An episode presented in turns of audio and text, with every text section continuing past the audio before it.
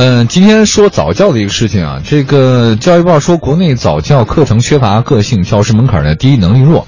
这个好像，呃，基本上怀孕的妈在互相碰到聊天的时候，都会说你孩子在哪儿上什么早教是吧？有这种事儿吧？嗯，听说是吧？反正我我不赞成。啊，对。而且我我之前啊，我我是看了一本什么书上这样说的，说这个人的智商啊，其实从你在妈妈肚子里的时候，你还是一个小胚胎的时候，他就已经决定了，你后天能够培养的是你的情商、你的财商、你的智商是无法通过什么早教啊、什么各种培养提高的。所以我觉得这真的是徒劳。那所以早教能教什么呢？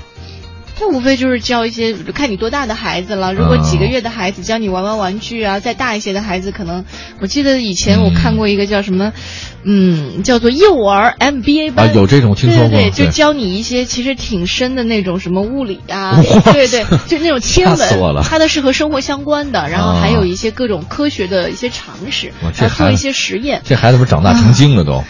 挺没劲的，对这个呃不啊，当然这是我个人的看法，因为我很反对这个事儿，所以我就因为因为以我们俩的智商，这个早教班都进不去，来不及了，来不及了，这智商是先天决定的。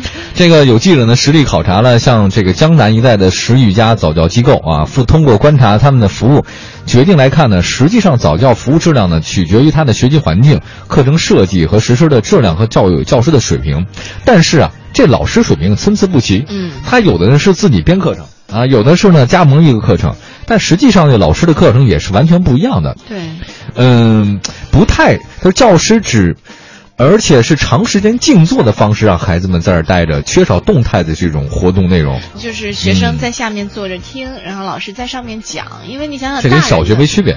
对，就是大人的注意力，他的时间都是集中的时间都是有限的，更何况小孩子，对吧？嗯，哎，你说那种。啊，我记得好像这个早教是那呃，早教跟胎教不是一回事儿，是吧？嗯，在我看来，反正不 是听音乐，你觉得能对孩子有好处吗？听音乐，我个人觉得它的好处啊，不是说这个音乐真真正正对孩子有有什么样的影响，而是说它让妈妈的心情。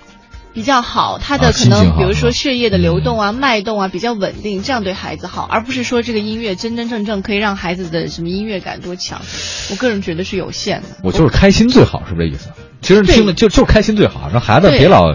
哎，我是觉得，您不觉得咱们中国的小朋友们已经很很悲催了吗？苦难教育。对，你说你既然他迟早要苦难，你干嘛不让这个苦难的历程放放往又往后多一点？让他至少还还还能有快乐的一点时光大部分家长做不到，因为他有焦虑，他就会把他的焦虑传递给自己的孩子。嗯，对呀，那那岂不是孩子更焦虑了？他能学得好吗？那学不好吗？哎呀，真是辛苦的，挺不容易的。然后呢，这个其实呢，专业老师说，对早教其实没有相应的这种这种机构，各种各样的，完全是，呃，各种职业的培训机构的要求这种东西，所以儿童。呃，儿童这种早教机构的话呢，专业人士表示说，并不是很靠谱。对，还是得等这个时，呃，不叫时机吧，或者说等整个大环境相对成熟一些，再去有选择的去做，可能还会好一点，对吧？